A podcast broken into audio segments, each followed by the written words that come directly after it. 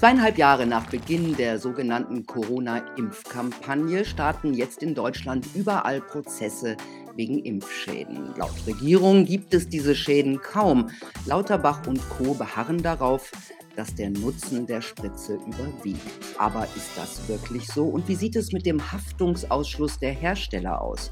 Mein Gast ist Anwalt einer Kanzlei, die einen großen Teil der Menschen vertritt, denen es nach der Spritze wesentlich schlechter geht als vorher, die zum Teil irreparabel geschädigt sind.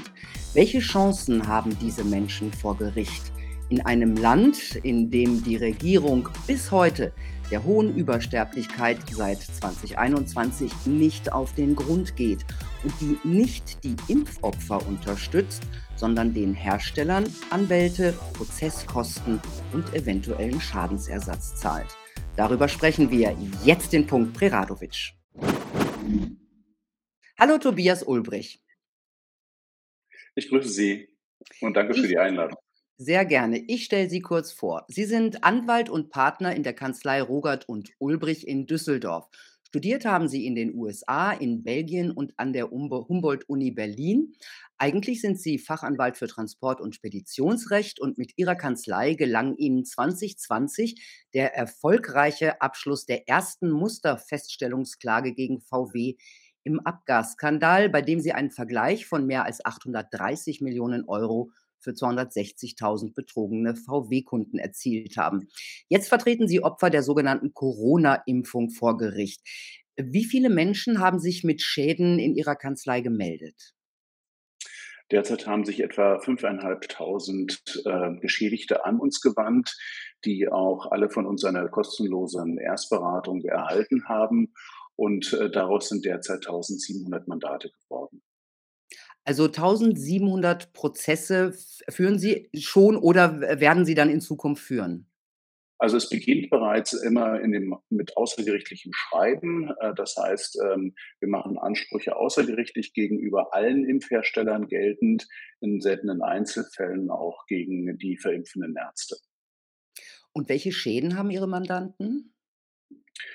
Ja, so ziemlich alles, was man äh, in den EMA-Meldungen tatsächlich lesen kann. Es beginnt äh, mit Atemnot, äh, mit Bewusstseinsstörungen, äh, mit Entzündung des Gefäßsystems, Hyperinflammationsinfekten, dem bekannten Myokarditis, Perikarditis bis hin zu schweren neurologischen Schäden ähm, und bis hin auch zu Querschnittslähmung. Wir haben alles mit dabei. Ähm, kann man eigentlich sagen, ob mehr Männer oder Frauen betroffen sind? Wir haben einen Frauenanteil von ca. 75 Prozent, äh, dabei auch im Kernsektor Frauen im Alter zwischen 30 und 50 Jahren. Weiß man, warum das so ist? Ja, das haben wir erst später herausgefunden, warum äh, ähm, die Quote an Frauen so hoch ist, nämlich dadurch, dass die Periodical Safety Update Reports ähm, herausgeklagt worden sind äh, von einer österreichischen Kollegin mit einem Arzt. Und äh, daraus ergibt sich aus dem ersten Report bereits, dass 75 Prozent Frauenanteil äh, betroffen sind, und zwar im Alter zwischen 30 und 50. Und das spiegelt sich also auch bei uns in der Kanzlei exakt so wider. Das war erstmal eine erschreckende Erkenntnis, weil ich glaube, das hat niemand im Zeitpunkt der Impfung seinerzeit mitgeteilt bekommen. Mhm. Aber weiß man, warum vorwiegend Frauen äh, betroffen sind? Also eine tatsächliche Begründung dafür gibt es nicht. Man weiß wohl, dass äh, Gentherapeutika nicht äh, unterschiedlich wirken, auch möglicherweise ähm, geschlechtsbezogen unterschiedlich wirken, gewichtsbezogen unterschiedlich wirken. Mhm. Und im Rahmen eben der Dosierungsstrategie ist erkennbar geworden, dass sicherlich nicht die 30 Mikrogramm bei BioNTech beispielsweise die richtige Dosierung in der Auswahl gewesen ist. Gibt es eigentlich bestimmte Voraussetzungen, die erfüllt sein müssen, dass Sie mit einem Mandanten vor Gericht gehen? Muss der Arzt zum Beispiel einen Impfschaden festgestellt haben? Ja, wir brauchen auf jeden Fall die gesundheitlichen Schäden äh, bestätigt und äh, nach Möglichkeit eben mit guten ärztlichen Befunden. Der Arzt muss sich nicht äußern zur Kausalität, ob es eine Frage ist, die auf die Impfung zurückzuführen ist, sondern die Diagnosen sollten klar gestellt sein. Ähm, nach Möglichkeit, wenn sich eben ein Verdacht ergeben hat, sollte auch äh, die Meldung an das Paul-Ehrlich-Institut erfolgt sein. Weil es dann eben auch von den Ärzten zeigt, dass sie möglicherweise einen Zusammenhang äh, zur Impfung sehen. Aber Bedingung ist das nicht. Die Kausalität hat letztendlich dann der Hersteller wegzubeweisen, davon Gesetzes wegen vermutet wird, dass der gesundheitliche Schaden auf der Impfung beruht. Voraussetzung dafür ist allerdings, dass eine geringe Wahrscheinlichkeit zwischen Impfung und Schaden dargelegt worden war. Ja, aber, ähm, zum Beispiel in diesem Rottweiler-Fall, der ja gerade in der Presse kur äh, kursiert, da wird kolportiert, dass der Kläger unbedingt beweisen muss, dass sein Schaden von der sogenannten Impfung kommt. Das ist der Mann, der wegen eines Augeninfarktes klagt. Äh, ich bin in dem Fall selbst nicht drin. Ich kann nicht beurteilen, was der Kollege äh, dort vorgetragen hat. Es ist allerdings so, wenn die geringe Wahrscheinlichkeit zwischen Impfung und Schaden aus Sicht des Gerichts nicht hinreichend dargelegt ist, gelten die allgemeinen Beweislastregeln, dass grundsätzlich der Geschädigte darzulegen und zu beweisen hat, dass sein Schaden auf der Impfung beruht. Das heißt, ähm, das Gericht mag durchaus die Erkenntnis äh, eben dort gewonnen haben, dass die äh, entsprechende geringe Wahrscheinlichkeit zwischen Impfung und Schaden nicht dargelegt worden sei. Anders ist vielleicht die Erklärung des Gerichts nicht zu verstehen. Aber Sie gehen ja davon aus, dass im Grunde der Hersteller beweisen muss, dass, äh, sein Produkt nicht schädlich ist. Äh, das ist richtig. Ähm, wie gesagt, es ist erforderlich, dass Sie vortragen, dass beispielsweise 80 ähm, Prozent unserer Mandanten hatten vorher überhaupt keine gesundheitlichen Schäden und nach der Impfung sind die gesundheitlichen Schäden eingetreten. Dann ähm, erklären Sie, dass die gleichgelagerten äh, Schäden auch bei EMA und PI gemeldet worden sind. Im Anschluss daran erläutern Sie aufgrund der wissenschaftlichen Literatur noch mal einmal den Zusammenhang zwischen Impfung und Schaden, warum es vor allem zu diesen multiplen, äh, ganz unterschiedlich gelagerten gesundheitlichen äh, Schadensbildern gekommen ist. Und dann ähm, erläutern sie, welche konkreten Diagnosen äh, gestellt worden sind und setzen das in einen Zusammenhang. Alles zusammen ergibt dann die geringe Wahrscheinlichkeit zwischen Impfung und Schaden und das müssen sie zumindest dargelegt haben. Mhm. Sie haben ja auch einen doch recht prominent gewordenen Fall, den Fall der 18-jährigen Celine, die Sie ja auch vertreten. Da hat das Land NRW den Impfschaden anerkannt. Hat so eine Anerkennung dann Einfluss auf das Gericht, auf ein Gerichtsverfahren? Ja, der Feststellungsbescheid der jeweiligen Versorgungsämter hat Tatbestandswirkung im Zivilverfahren. Umgekehrt hat auch ein negativer Feststellungsbescheid Tatbestandswirkung im Zivilverfahren, weshalb also auch diese äh, Verfahren vor den Versorgungsämtern mit Vorsicht zu genießen sind.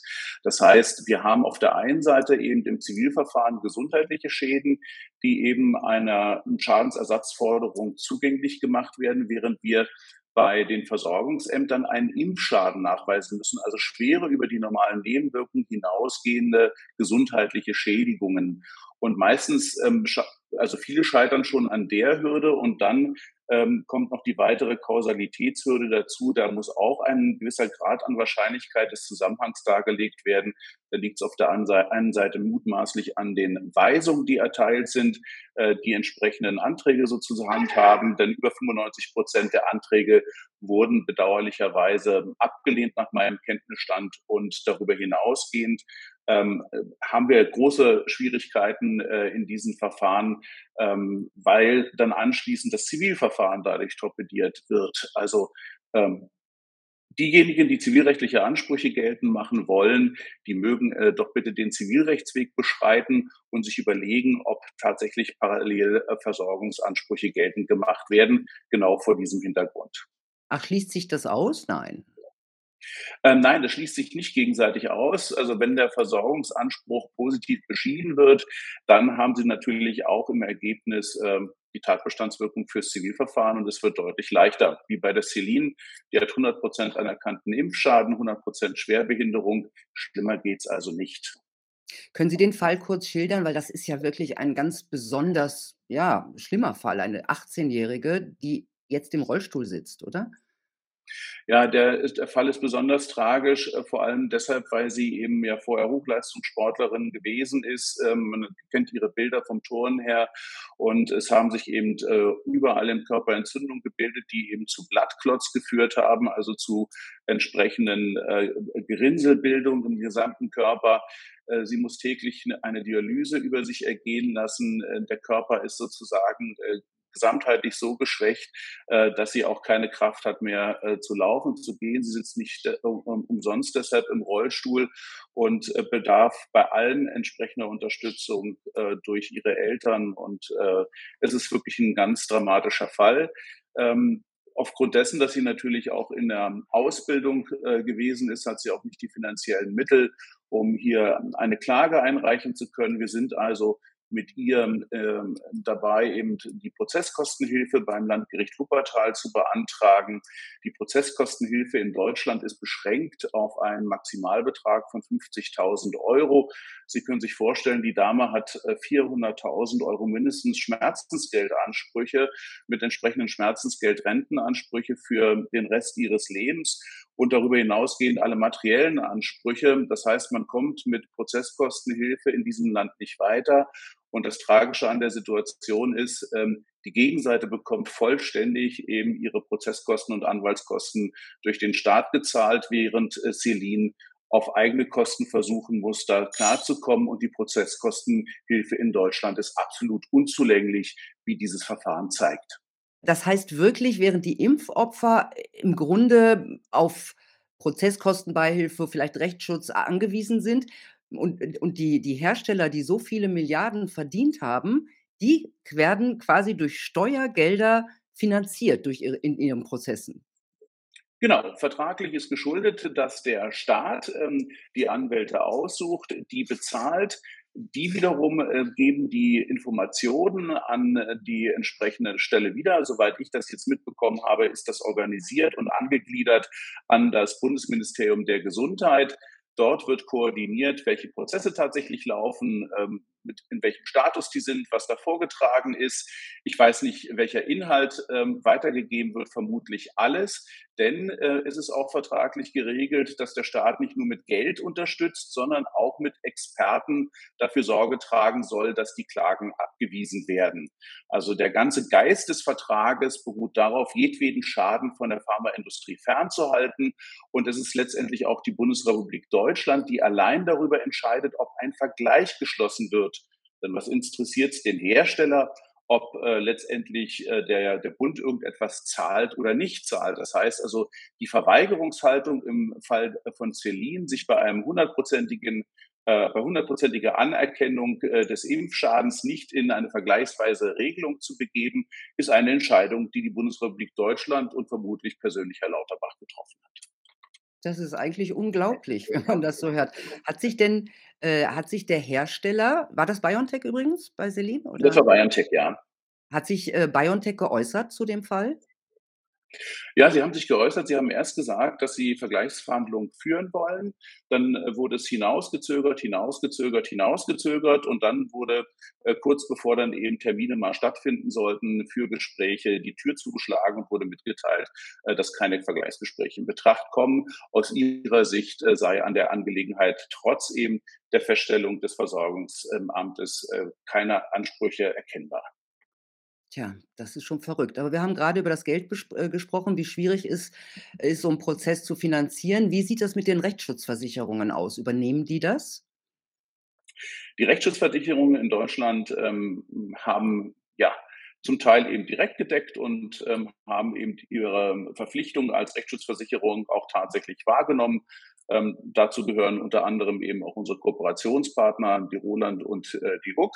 Und es gibt andere Rechtsschutzversicherungen, die übrigens auch im Abgaskanal genauso Schwierigkeiten bereitet haben und dann anschließend gedeckt haben. Äh, das sind unter, unter, anderem eben die großen Rechtsschutzversicherer ARAG, äh, LVM. Und ähm, ja, es gibt eine Rechtsschutzversicherung, die deckt überhaupt nicht, äh, die lehnt kategorisch ab und das ist die DEVK. Alle anderen haben äh, im Einzelfall bezogen Deckungszusagen erteilt. Mhm. Verklagen Sie eigentlich immer die Hersteller? Also in den meisten Fällen jetzt BioNTech. Äh, ich frage mich ja auch, was ist mit den Ärzten, die gespritzt haben? Sind die nicht auch verantwortlich? Ja, wir haben äh, unsere Klagen im Kern gegen die Impfhersteller gerichtet, weil äh, sie letztendlich den Stoff produziert haben, der den gesundheitlichen Schaden verursacht hat Häufig ähm, kann man den Ärzten nicht unterstellen, zumindest in der Anfangszeit nicht, ähm, dass sie da nicht eben ähm, zumindest äh, den Angaben vertrauen durften, die normalerweise eben von Behörden wie PI und RKI und Gesundheitsministerium gekommen sind. Spätestens ab Mitte ähm, 2021 hätte ich auch bei den Ärzten eine Beschaffungsobliegenheit für Informationen gesehen, denn die ähm, entsprechenden äh, wissenschaftlichen Aufsätze, die haben auch damals schon erheblich erhebliche Risiken äh, aufgezeigt und äh, da entsprechend die Literatur nicht zur Kenntnis genommen zu haben, halte ich eben äh, schon mindestens für grob fahrlässig, auch entsprechend für Ärzte, die im verimpfenden Sektor tätig gewesen sind.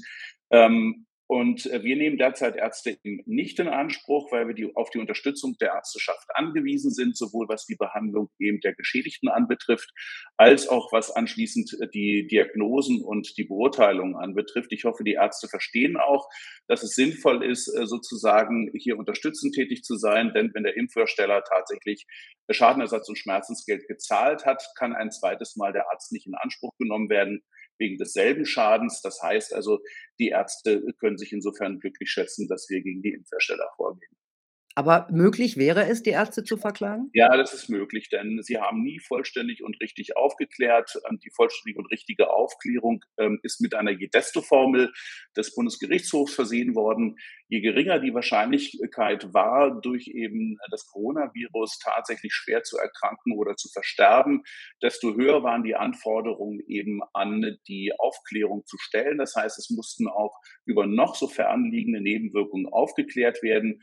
Und da spielen eben ganz besonders eine Rolle, dass die Informationen eben von der FDA schon am April 2021 vorgelegen haben und aus dem Periodical Safety Updates Report seit 2021. Das heißt, die Informationen, die dem Hersteller bekannt gewesen sind, die hätte der Hersteller auch den Ärzten zur Kenntnis reichen müssen, damit die vollständig und richtig aufklären können.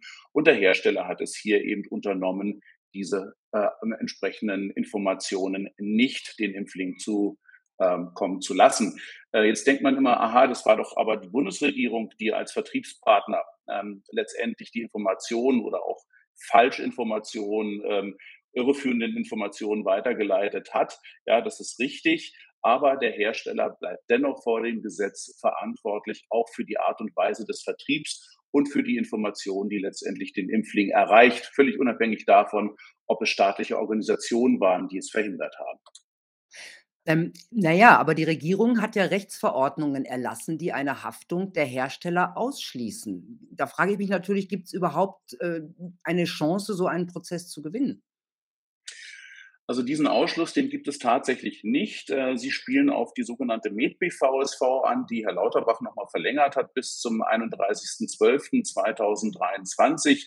Die beinhaltet eben, äh, dass keine Beipackzettel beigelegt sind, keine Inhaltsdeklaration erfolgt, äh, die Distribution eben über die Bundeswehr erfolgt, abgelaufene Vakzine eben verimpft werden dürfen diese, ähm, sage sag ich mal, Informationspolitik, ähm, die gleichzeitig eben mit der BVSV zur Desinformation und äh, ja zur fehlenden äh, Vorlage von Informationen bei Ärzten beigetragen hat, ist natürlich nicht schadensursächlich geworden.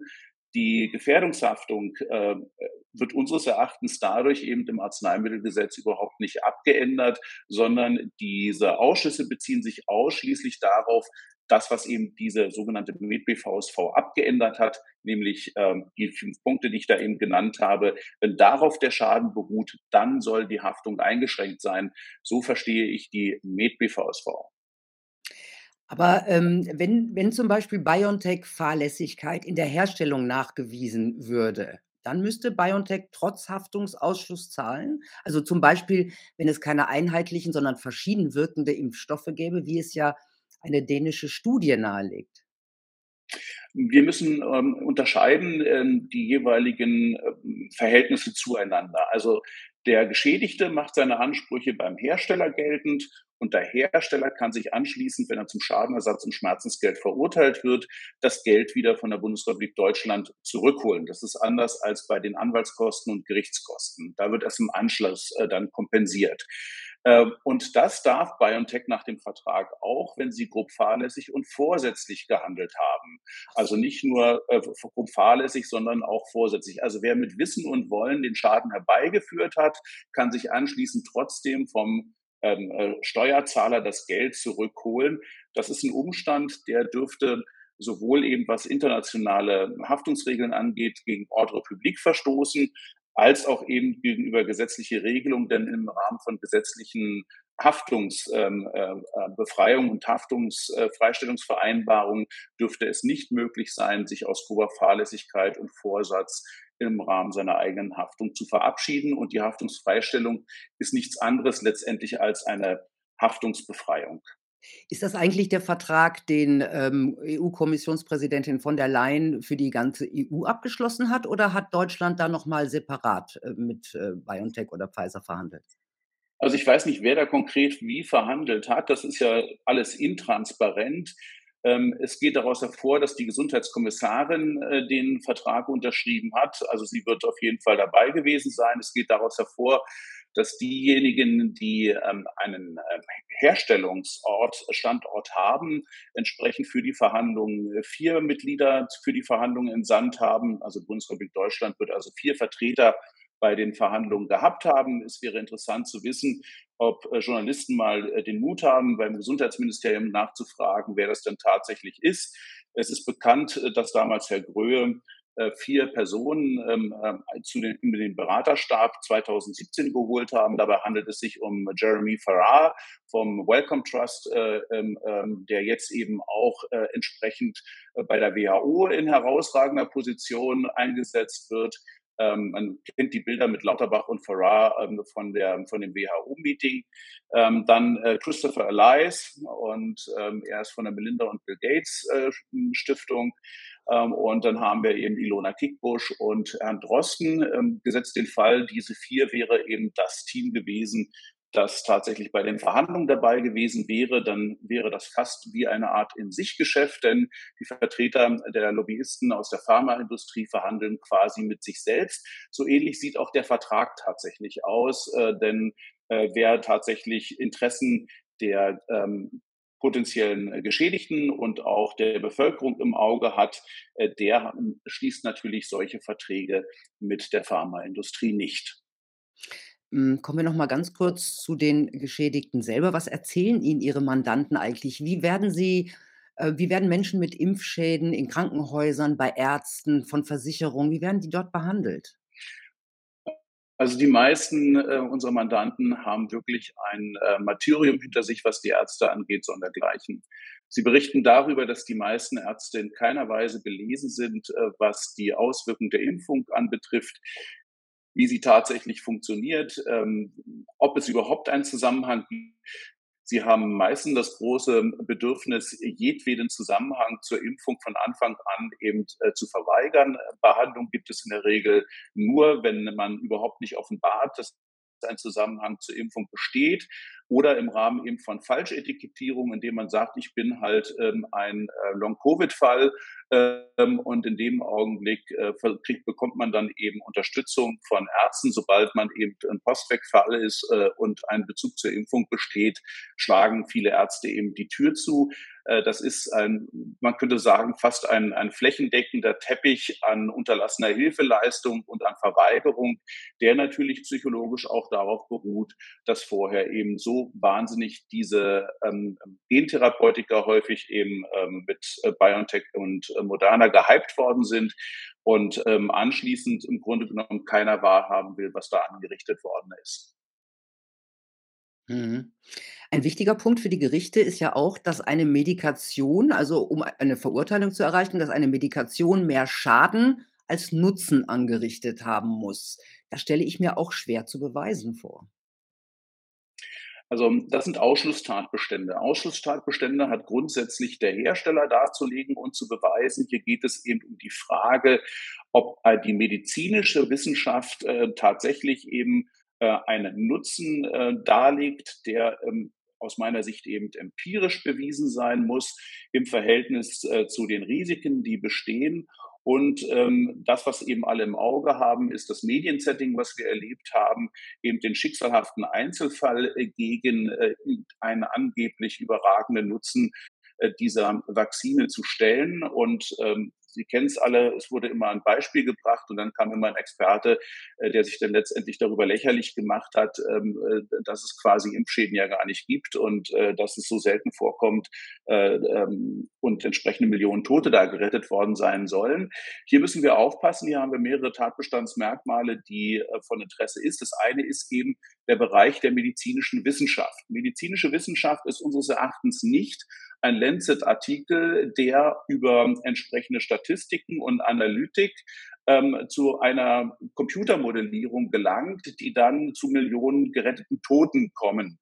Denn äh, maßgeblich dürfte wohl eher sein die empirische Erkenntnis, dass wenn man dann Millionen Tote gerettet haben will, ja im Jahr 2020 bereits eine Vielzahl von Verstorbenen aufgrund des SARS-CoV-2-Virus hätte verzeichnen müssen als Übersterblichkeit, die dann durch das Vakzin hätten gerettet werden können. Das haben wir aber nicht. Wir haben in 2020 keine Übersterblichkeit, in 2021 stieg sie und in 2022 war sie schon mit fast 65.000 enorm hoch. Ähm, das sagt nur nichts aus über den Zusammenhang, aber es widerlegt auf jeden Fall die Computermodellierung.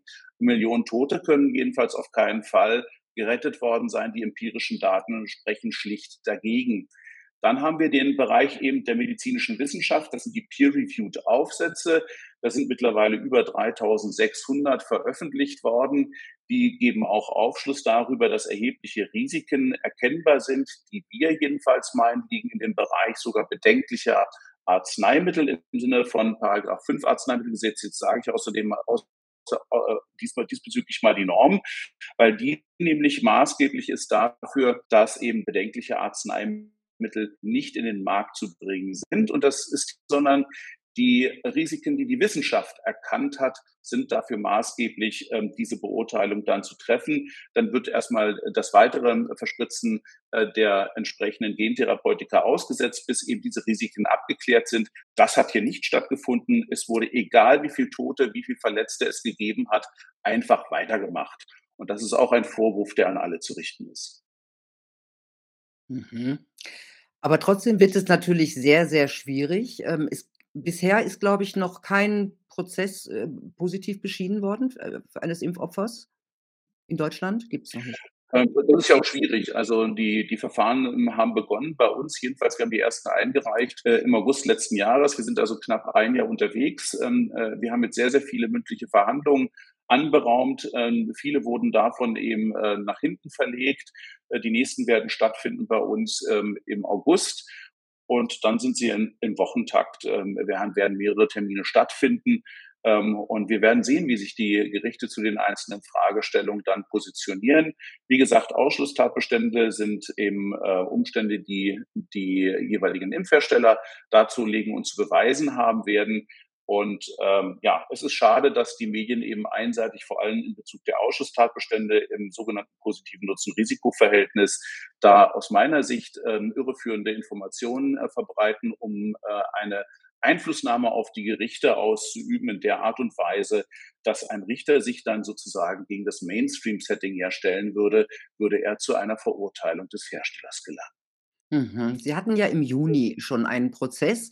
Sie haben für eine Klägerin BioNTech verklagt und dieser Prozess ist gleich am ersten Tag wieder abgesagt worden. Was ist da passiert? Also äh, Sie sprechen jetzt den Fall in Hamburg an. Ähm, da hatten wir äh, die Besonderheit, äh, dass wir einen Einzelrichter hatte, hatten, Richter am Amtsgericht. Und der war im Rahmen der Abordnung an das Landgericht eben versetzt worden und zwar in einer Bausachen-Spezialkammer, die 35. Kammer. Und äh, dieser Richter wollte gerne alleine diesen Fall entscheiden. Das Gesetz sieht vor, dass in Sachen, die komplex äh, vom Sachverhalt sind und eine besondere Bedeutung haben, die besondere Bedeutung wird man wohl nicht absprechen können, wenn äh, das Medieninteresse riesengroß war und der Richter deshalb auch den Sitzungssaal verlegt hat auf den größten Saal, ähm, dass dann eben auch ähm, die Kammer zu entscheiden hat. Es liegt dann also nicht am Einzelrichter per Gesetz darüber zu befinden, ob die Kammer darüber entscheidet, ob es eine Kammersache ist oder nicht. Der Richter hat dann vorzulegen. So, und ich habe den Richter ja angerufen und ihn gefragt, ähm, ob er das denn der Kammer zur Entscheidung vorgelegt hat und hat gesagt, nein, er denkt nicht dran. Wir werden das dann im Termin der mündlichen äh, Verhandlungen erörtern.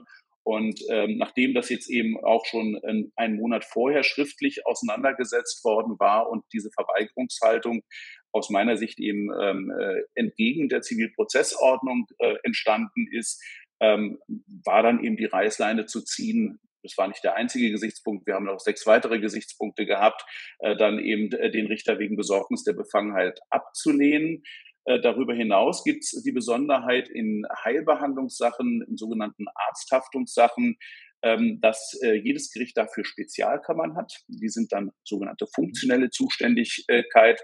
Das Landgericht Hamburg verfügt über drei solche Spezialkammern. Es ist die Frage, warum die funktionelle Zuständigkeit nicht einer solchen Spezialkammer zugewiesen ist, die dann eben auch die besondere Expertise aufweisen, über gesundheitliche Schäden besonders gut urteilen zu können, weil die Richter den ganzen Tag nichts anderes machen, als sich eben mit gesundheitlichen Schäden, mit Medikamentenschäden und Arzthaftungsschäden die möglicherweise auch mal falsche Medikamente äh, verabreicht haben, auseinanderzusetzen. Das heißt, dort wäre dann auch der Fall richtig gut aufgehoben worden. Für uns hatte das jedenfalls einen, einen, einen komischen Beigeschmack, dass dann auch der Richter noch mitteilte, dass die Gegenseite nicht auf unsere äh, Replik äh, vor dem Termin antworten brauche. Äh, das war sozusagen der Wink mit dem Zaunsfall, ähm, dass er quasi sein Abweisungsurteil schon in der Tasche hatte. Und diese Art der, der Vorbestimmung eines Termins, die kann man sich als Anwalt natürlich nicht gefallen lassen. Mhm. Äh, bekommen Sie denn vielleicht aus von anderen Gerichten positivere Signale für Ihre Verhandlungen? Ja, wir haben ähm, eine Arzthaftungskammer in Köln beispielsweise, aber auch in anderen Städten wie Münster, Berlin, ähm, die sich da sehr intensiv mit auseinandersetzen.